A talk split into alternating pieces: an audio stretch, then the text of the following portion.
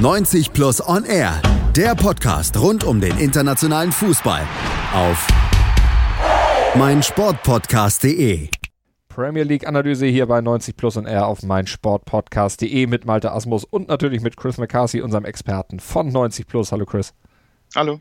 Wir blicken zurück auf den 22. Spieltag in England vom Wochenende. Das Topspiel zwischen Tottenham und United. Das haben wir euch ja schon in einem extra Podcast ausführlich auseinandergenommen. Der Kollege Julius Eid und ich findet ihr natürlich im 90 Plus Channel auf meinsportpodcast.de. Abonniert da am besten den Feed, dann seid ihr immer über alles informiert. Und wir blicken jetzt, Chris, auf den Rest vom Schützenfest vom 22. Spieltag. Obwohl Schützenfest jetzt ein bisschen geprahlt ist, wenn wir anfangen mit dem Spiel von Liverpool Liverpool auswärts in Brighton.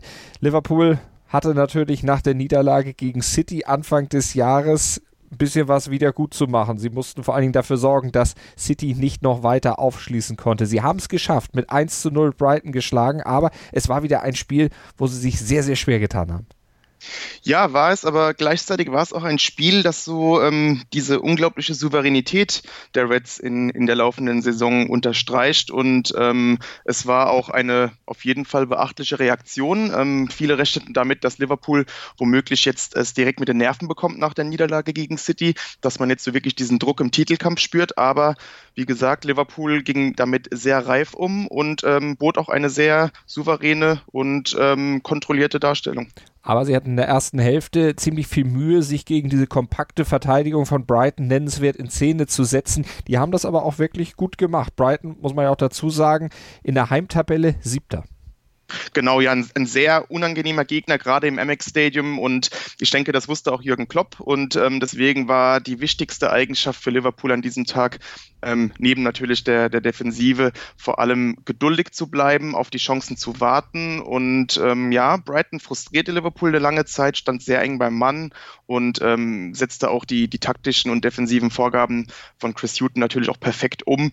Aber ähm, irgendwann war dann eben auch dieser Moment, wo, wo Liverpool wusste, dass man äh, zu einem Tor kommen könnte. Und das war kurz nach der Halbzeit in der 50. Minute, 49. Minute, als dann plötzlich, ja, sie eng am Mann standen, Pascal Groß, aber ein bisschen zu eng am Mann stand und ja. dann Mo Salah zu Fall brachte. Wir haben über Mo Salahs Foul oder Fouls gegen Mo Salah im Strafraum ja schon öfter hier gesprochen. Diesmal war es aber ein klarer Elfmeter.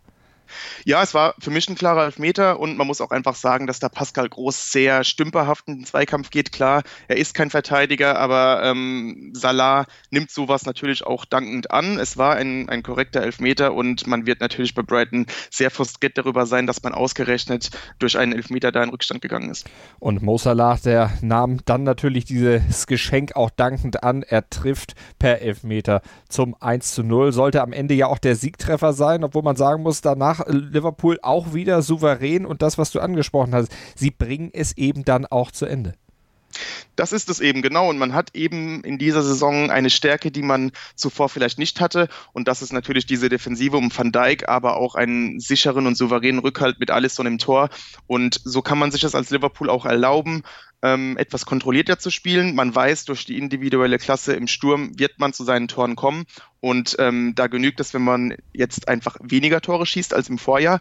Dafür weiß man aber auch, man kann sich auf seine Defensive verlassen. Und ähm, so ist es dann auch einfach das, das gerechtere Resultat, auch wenn es jetzt nicht irgendwie äh, groß ins Auge sticht. Aber es sind wieder drei Punkte und der Druck auf Manchester City bleibt hoch. Und sie treffen ja trotzdem noch in ziemlicher Regelmäßigkeit 50 Tore nach 22 Spieltagen. Ist ja auch keine so schlechte Ausbeute, aber noch besser als diese 50 Tore sind natürlich die Gegentore, die sie kassiert haben nämlich nur 10 nach 22 Spieltagen. Defensive Stärke auch gegen Brighton natürlich wieder ein wichtiges Fund mit Fabinho in der Innenverteidigerrolle. Wie kam das? Ähm, es war ungewohnt, ähm, ist man bei Liverpool natürlich nicht gewohnt. Normalerweise stand da Joe Gomez oder Dejan Lovren und ähm, heute eben Fabinho äh, gegen Brighton.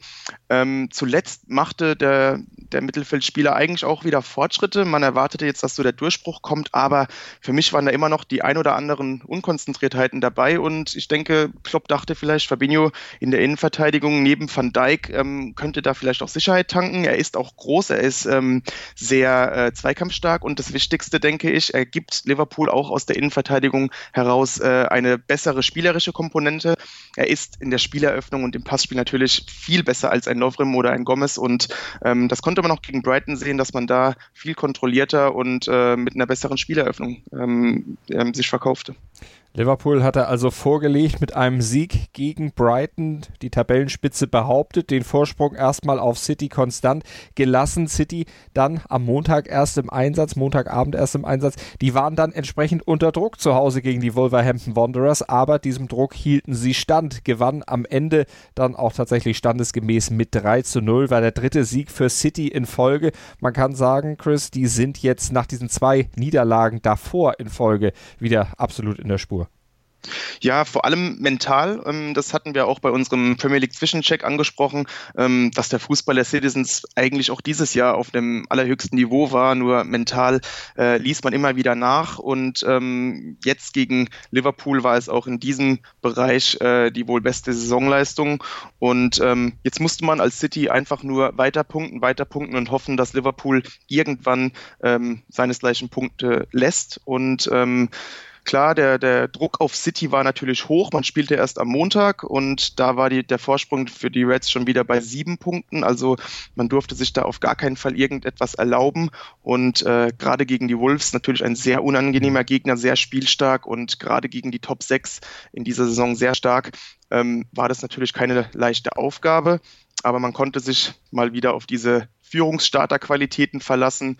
Bereits nach zehn Minuten die Führung durch Gabriel Jesus und ähm, das war bereits äh, das elfte Tor in der Anfangsviertelstunde in dieser Saison und das sind fünf Tore mehr als jedes andere Team bisher. Also diese, diese Frühstarts, äh, die waren auch gegen Wolverhampton hilfreich. Genau, und damit war diese virtuelle Führung von Liverpool in der Tabelle mit sieben Punkten dann eben auch nur sehr, sehr kurze Zeit noch akut und nach zehn Minuten war das Ganze dann schon wieder auf das normale Maß, was ja momentan eben diese vier Punkte Abstand sind, dann wieder eingedampft.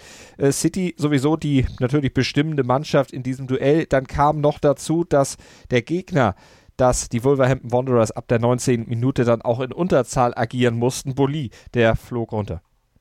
Ja, ein überhartes Einsteigen äh, von ihm, ähm, legt die Solo hoch quasi in seiner Grätsche. Viele meinten, es hätte auch äh, bei Gelb bleiben können. Ich denke, der ein oder andere Schiedsrichter hätte vielleicht dasselbe gesagt, aber meines Erachtens war das ein, ein, klarer Platzverweis. Man darf so nicht in den Zweikampf gehen. Man riskiert dabei die, die Verletzung des Gegenspielers und so braucht der Wolverhampton natürlich äh, noch auch noch in Unterzahl und dadurch war das komplette Konzept äh, des Trainers natürlich aufgeschmissen. Mit neuen Feldspielern kannst du natürlich dann auch dieses Passspiel von City nicht vernünftig eindämmen. Da ist dann einfach auch kein Kraut gegen gewachsen und entsprechend konnte dann City auch erhöhen. Allerdings brauchten sie einen Elfmeter dafür. Ja, und der war ein bisschen äh, umstritten. Ähm, Sterling geht da relativ leicht zu Boden, aber ich denke trotzdem, dass da ein bisschen Kontakt dabei war und bei der Schnelligkeit äh, kann man natürlich auch zu, zu Fall kommen und äh, so entschied der Schiedsrichter auf Strafstoß. Gabriel Jesus verwandelte, ähm, war dann auch sein Doppelpack und zu diesem Zeitpunkt war, das, war City natürlich die absolut dominante Mannschaft, 77 Prozent Ballbesitz, die totale Kontrolle. Ähm, ein oder andere Mal drohte Wolverhampton über einen Konter gefährlich zu werden, aber das war auch dann relativ selten und somit war auch, wenn der Elfmeter so ein bisschen umstritten war, die Führung in dieser Höhe zu diesem Zeitpunkt auch absolut verdient. Und dann kam wieder das, was in den letzten Wochen auch öfter kam. City nahm dann mit dieser Führung im Rücken ein bisschen den Fuß vom Gas, aber mit einer 2 zu 0 Führung fällt das natürlich auch leichter, als es ihnen dann bei einer 1 zu 0 Führung dann äh, bisher auch ja auch nicht immer gelungen war, dann so ein Spiel trotzdem weiter nach Hause zu bringen. Sie haben es dann geschafft gegen Palace und gegen Leicester, da ging das in die Hose, aber da war eben die Führung nur mit 1 zu 0. Jetzt ging es gut und sie konnten sogar noch auf, ausbauen, weil es ja noch ein Eigentor gab. Genau, das 13-0 äh, machte dann den Deckel drauf. Ähm, in der 78. Minute Cody fälschte da ein äh, Schuss, ich glaube, es war von De Bruyne, mhm. unhaltbar ab. Ähm, ich hatte noch so ein bisschen das Gefühl in der zweiten Halbzeit nicht, dass City jetzt schon wieder zu passiv wird und äh, aber klar, bei zwei Toren Vorsprung und auch noch gegen eine Mannschaft in Unterzahl, da war das Risiko nicht ganz so hoch und so konnte man vielleicht noch ein bisschen die Kräfte schonen, denn die wird man jetzt beim, beim Schlussspurt, sage ich fast schon, eher in der, in der Rückrunde der Premier League ähm, im Kampf um den Titel natürlich gebrauchen. City jetzt also fünf Punkte vor Tottenham, vier Punkte hinter Liverpool. Und wenn wir auf Tottenham gucken, können wir ganz kurz auch noch auf unser Topspiel eingehen. Das hatte Tottenham ja mit 0 zu 1 gegen Manchester United verloren. Ist das für Tottenham, diese fünf Punkte Rückstand, diese Niederlage gegen United, ist das jetzt der endgültige Nagel auf dem Sarg, was mögliche Titelambitionen angeht? Denn es sind ja nicht nur fünf Punkte Rückstand auf City, sondern auch neun Punkte auf Liverpool. Ja, und ähm, ich meine es wirklich nicht ähm, herablassend, aber ich habe die Spurs ehrlich gesagt zu keinem Zeitpunkt wirklich im Titelkampf gesehen. Ähm, auch wenn man zwischenzeitlich knapper dran war, auch wenn ähm, man auf Platz zwei war. Ähm, Tottenham hat einfach nicht diese Tiefe im Kader und ähm, über die Schwächen haben wir auch beim Premier League-Check schon gesprochen. Mhm. Und das hat man auch gegen United jetzt wieder gesehen. Es war irgendwo ein bisschen Pech, dass man nicht wenigstens einen Punkt rausholte ähm, und ein bisschen Abschlussschwäche vor allem. Aber man merkt allein an, an der Tatsache, dass Sissoko verletzt rausgegangen ist, ein Harry Kane noch vom Platz humpelte. Ähm, man merkt, dass Tottenham so ein bisschen erst jetzt in der zweiten Hälfte der Saison wahrscheinlich auch gegen Ende noch mehr auf dem Zahnfleisch gehen wird. Dann kommt jetzt auch noch die Champions League dazu. Also ich glaube, das alles war einfach von Tag eins an zu viel, um es mit den anderen beiden Clubs da vorne auch, ähm, ja, zu halten mhm. und ähm, eine ernsthafte Bedrohung zu werden. United ist dagegen wieder eine ernsthafte Bedrohung, zumindest für den Europa League Platz, äh, zumindest für Platz 5, wo ja aktuell Arsenal noch steht, zu denen kommen wir gleich. Sie konnten nämlich aufschließen und gleichziehen mit Arsenal durch diesen Sieg und vor allen Dingen war es natürlich dann auch für Ole Gunnar Solskjaer der fünfte Sieg im fünften Premier League Spiel unter seiner Führung und wenn wir auf seine Bilanz gucken, alle Siege, der Rückstand auf die Premier League, auf die Champions League Plätze ist von elf Punkte auf sechs Punkte eingedampft worden unter Solskjaer. Was macht Ja, und äh, die acht Punkte auf Arsenal sind auch äh, geschmolzen auch. auf null. Da ist jetzt nur noch das Torverhältnis dabei. Ähm, klar, ähm, tolle Entwicklung. Ähm, am Anfang dachte ich noch so ein bisschen, es liegt vielleicht eher an der Tatsache, dass es eben nicht Mourinho ist, der an der Seitenlinie steht und die Spieler de dementsprechend auch so entfesselt und befreit wirkten und jetzt einfach mit Spaß aufspielten. Dann kam natürlich auch noch der, das relativ einfache Startprogramm für Solskjaer noch dazu. Das waren relativ leichte Spiele auf dem Papier. Aber jetzt natürlich der, der Statement-Sieg gegen Tottenham und wer Lust hat, kann sich mal anschauen. Ich habe noch einen, einen, kurzen Artikel darüber geschrieben auf 90plus.de über Solskjaer, weil er eben auch in diesem Spiel ähm, wurde es einfach auch sichtbar, dass er der Mannschaft ganz wichtige Werte vermittelt hat, Werte, für die United in der Vergangenheit immer stand und die unter Mourinho so ein bisschen in Vergessenheit gerieten. Und das ist, dass man mutig spielt, dass man forschen, Offensivfußball spielt und auch, dass man diesen Teamgeist, diese Moral hat, um einfach dagegen zu halten, als Mannschaft zu kämpfen. Und ähm, all das konnte man gegen Tottenham erkennen. Mhm. Und wenn das alles wieder intakt ist, dass man eine hohe Qualität, vor allem in der Offensive hat, weiß man bereits. Und dieses jetzt entfesselt, gepaart mit diesen Qualitäten, kann ich mir sehr gut vorstellen, dass United ähm, diesen Vorsprung von Chelsea äh, von sechs Punkten auf Platz vier vielleicht sogar noch ein bisschen mehr schmelzen lässt und ähm, vielleicht sogar noch mal ganz knapp drankommt an Arsenal. So wie es momentan aussieht, dürfte man schon sehr bald vorbeikommen. Und wenn dann noch David De Gea wieder so hält wie gegen Tottenham, dann ist sowieso ja eine ganz sichere Bank da hinten im Tor von United. Ja, gucken wir auf Arsenal, die dann eben jetzt genauso viele Punkte haben wie United, die mal wieder verloren haben. Das Auf und Ab seit einigen Wochen bei Arsenal ja absolut im Programm. Die haben äh, auswärts in West Ham oder bei West Ham gespielt, also sind in London geblieben, aber es war ein kleines Derby zu spielen bei einer Mannschaft, bei der ja auch gerade so ein bisschen Unruhe ist. Es geht um Marco Arnautovic, der ja gerne nach China möchte, aber nicht darf. Ja, er pocht so ein bisschen auf diesen finanziell lukrativen Wechsel, ähm, stand dennoch in der Startelf und man konnte auch erkennen, ähm, warum sich West Ham so wehrt, ihn ziehen zu lassen. Er ist natürlich ungemein wichtig in der Offensive, bietet noch einen, einen qualitativ hochwertigen Adressaten für die Zuspiele von Philippe Andersson und ähm, wäre natürlich ein herber Rückschlag für die Hammers. Gegen Arsenal stand er in der Startelf und ähm, man merkte nach einer kurzen Anfangseuphorie der Gunners auch, äh, dass bei Arsenal momentan einfach vieles nicht stimmt und so war es auch aufgrund äh, der letzten Wochen ähm, auch gar nicht so überraschend, dass Arsenal immer zahnloser und äh, lethargischer wirkte. Also das reihte sich da nahtlos an und West Ham auf der anderen Seite gewann immer mehr die Kontrolle mhm. über diese Partie, merkte auch so ein bisschen die Unsicherheit der Gäste an und ähm, ging dann auch absolut verdient in Führung weil Arsenal nach vorne sehr unstrukturiert zu Werke ging und hinten wieder mal die Defensive ein bisschen vernachlässigte, die sowieso ja nicht sattelfeste Defensive, die dann auch recht entblößt war. Chaka stand da auch überhaupt nicht glücklich bei diesem Tor der Hammers.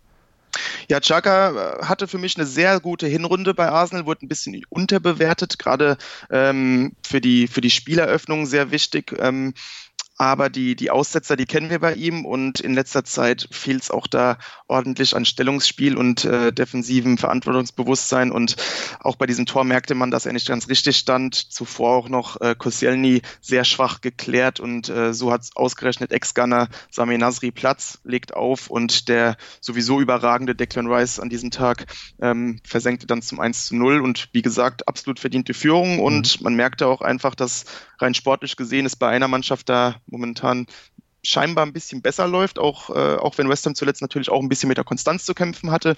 Aber äh, Pellegrini, man merkt da, dass seine, seine Arbeit da jetzt langsam Früchte zeigt. Nach dem Katastrophenstart auf jeden Fall wieder auf gutem Wege, die Hammers und natürlich auch in sichereren Gewässern. Platz 9 aktuell in der Tabelle, auch durch diesen 1 zu 0 Sieg für West Ham gegen Arsenal. Es kam nämlich von Arsenal nichts mehr. Eine Offensive trotz Reaktion blieb aus und Özil kam auch nicht ja, Özil war nicht mal im Kader und wir hatten das schon ein, zwei Mal gesagt, es war eigentlich so ein typisches Spiel für Mesut Özil, denn du hast es eingangs gesagt, Arsenal wirkte gerade in der Offensive sehr unstrukturiert.